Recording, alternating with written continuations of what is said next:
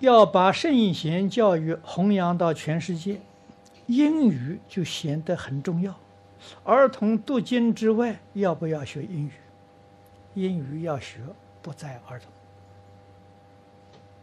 啊，英语在什么时候呢？在小学、初中就可以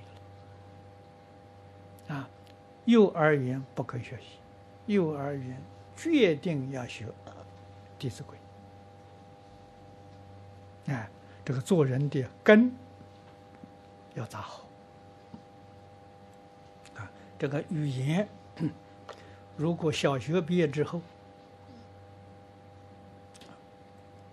或者初中毕业之后，啊，到外国去读书，那个语文很容易就学会。